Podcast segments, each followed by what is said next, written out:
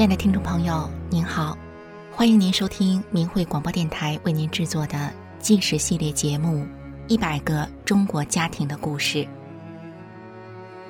有这样一群平凡的人，他们就生活在你我之中，遍布在社会的各个阶层与行业。面对生活，他们真诚；面对名利，他们淡泊。但是这群人又如此的不平凡，因为他们所经历的曲折和磨难，远远超过一般人的想象。在一百个中国家庭的故事系列节目中，我们将为您讲述他们的人生经历，一起从他们的所言、所行和所遭遇的一切中，去体会他们不平凡的人生。今天我们讲述的是。长期禁闭与药物残害下的死里逃生。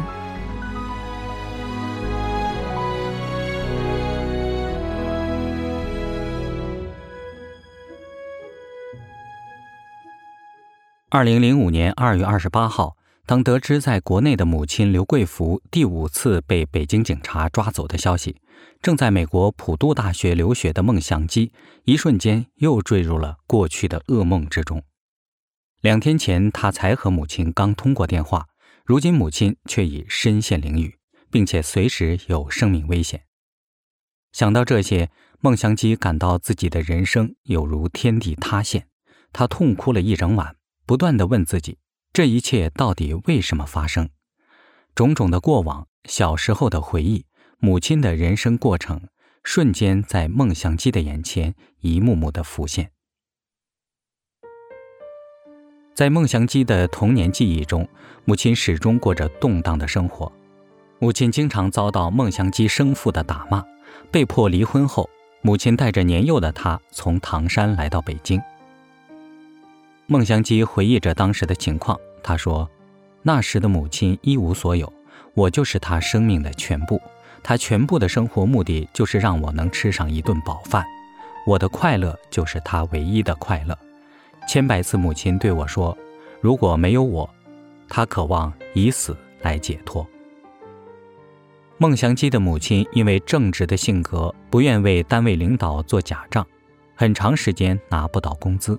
即便如此，孟祥基的母亲还是想尽办法把他送进能住宿的学校，而他自己却是居无定所。当时年幼的孟祥基虽然很难理解母亲的心境。但却仍能看出，由于恶劣的生活条件，有一种东西正从母亲体内消失。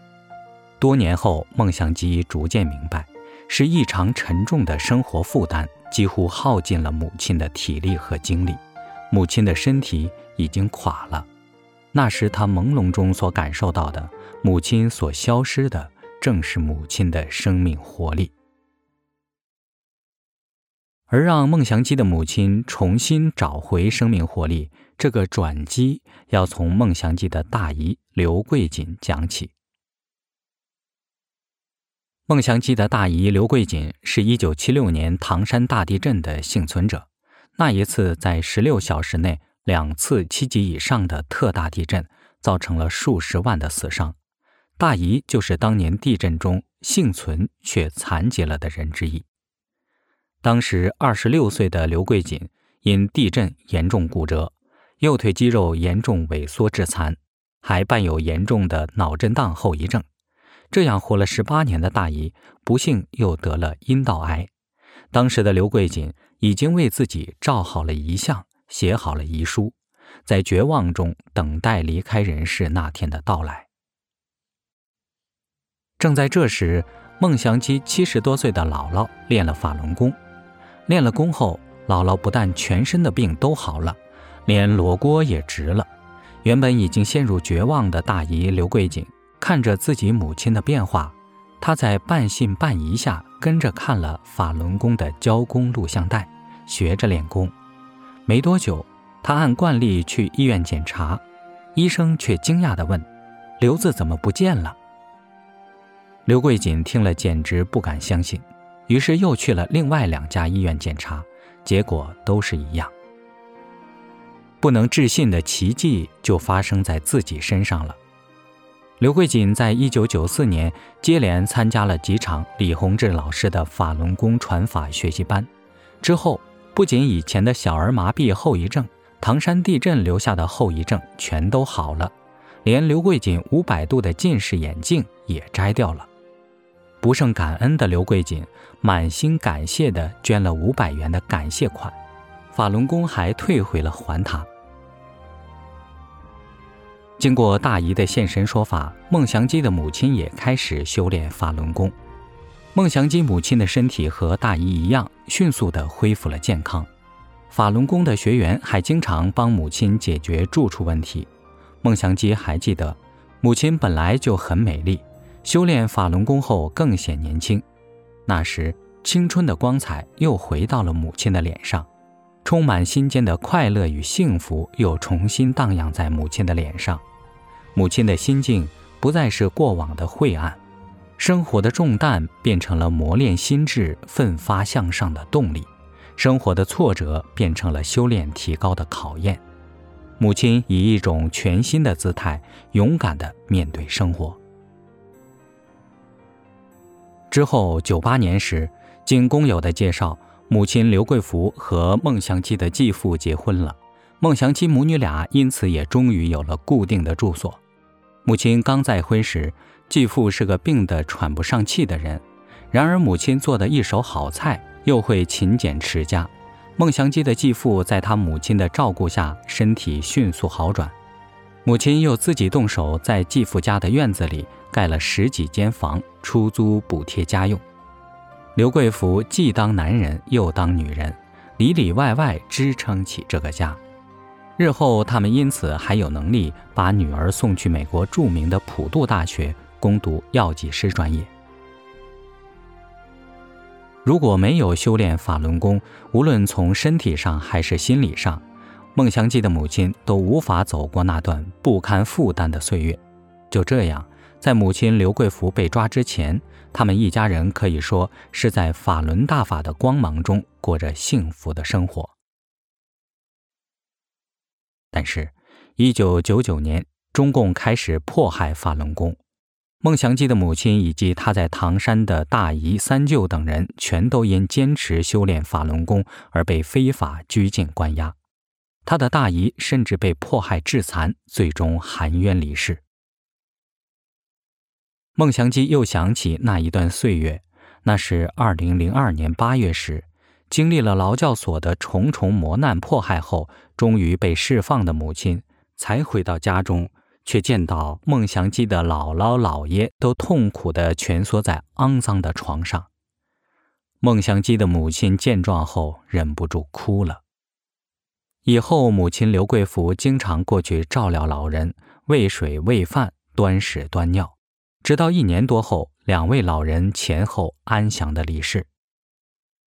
当亲朋好友与同事、街坊来为两位老人送行时，他们都说：“以前我们看到老刘两口子没人照料，都说老刘的子女怎么那么不孝，没有人性。现在才知道，原来是共产党把孝顺的子女都关进了监狱劳教所。这么高龄的老人没人照顾。”共产党才没有人性。这些年来，孟祥基的母亲刘桂福先后因为坚持修炼法轮功而遭受中共四次的抓捕与迫害，幸福的家消失了。孟祥基内心有时不免埋怨母亲为什么不能像其他很多中国人那样明哲保身。另一方面，他却也不敢去了解母亲每次被抓捕之后的遭遇。因为他在法轮功工友所透露的只字片语中，已经得知母亲所经历的过程太过惨烈，以至于让他不敢听闻。孟祥基对母亲的境遇只能无奈的沉默。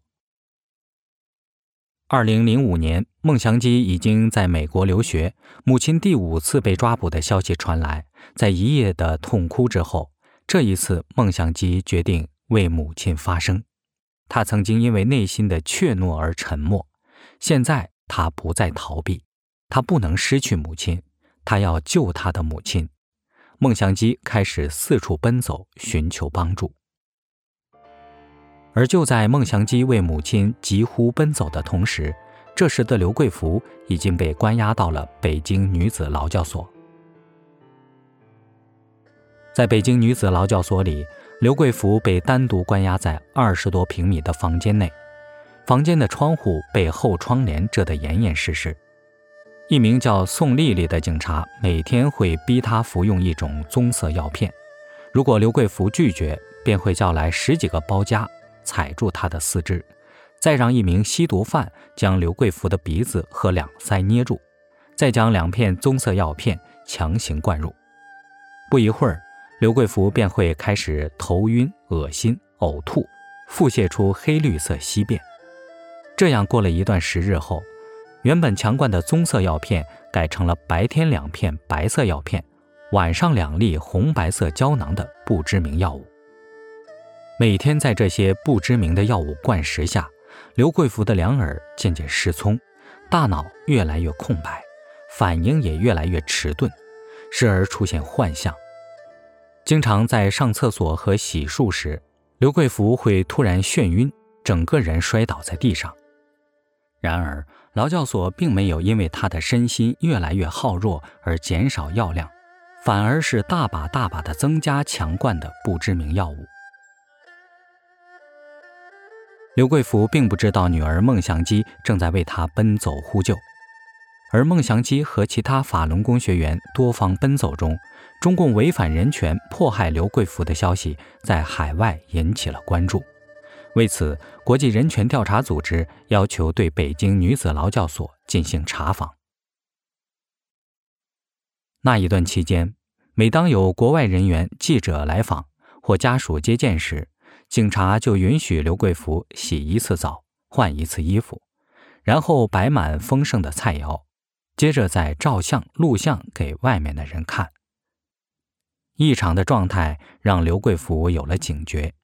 有一次，劳教所让刘贵福坐着看书，接着抬来一张桌子，拿来大米饭、炒鸡蛋等菜。刘贵福一看，心想必定是又有外面的人来访。便赶紧大声揭露警察对他的迫害，监控器把声音都传出去了。弄虚作假的这一伙人吓得赶紧把刘贵福架走。为了防止刘贵福在国际调查人员面前揭露迫害，劳教所又想出了另一招数，就是从各队抽调与刘贵福相貌近似的人，然后安排在刘贵福旁，模仿他的一举一动、说话方式。并且千方百计套问刘贵福的个人亲友情况。曾经有负责包夹刘贵福的人告诉他，有人冒充法轮功学员接受采访之后被减刑回家了。在海外的关注下，北京女子劳教所将刘贵福从所谓的攻坚队转到了集训队，并且继续将他单独隔离在一间禁闭室。刘贵福被关押的地方不仅偏僻，还得通过警察监控室才能进去。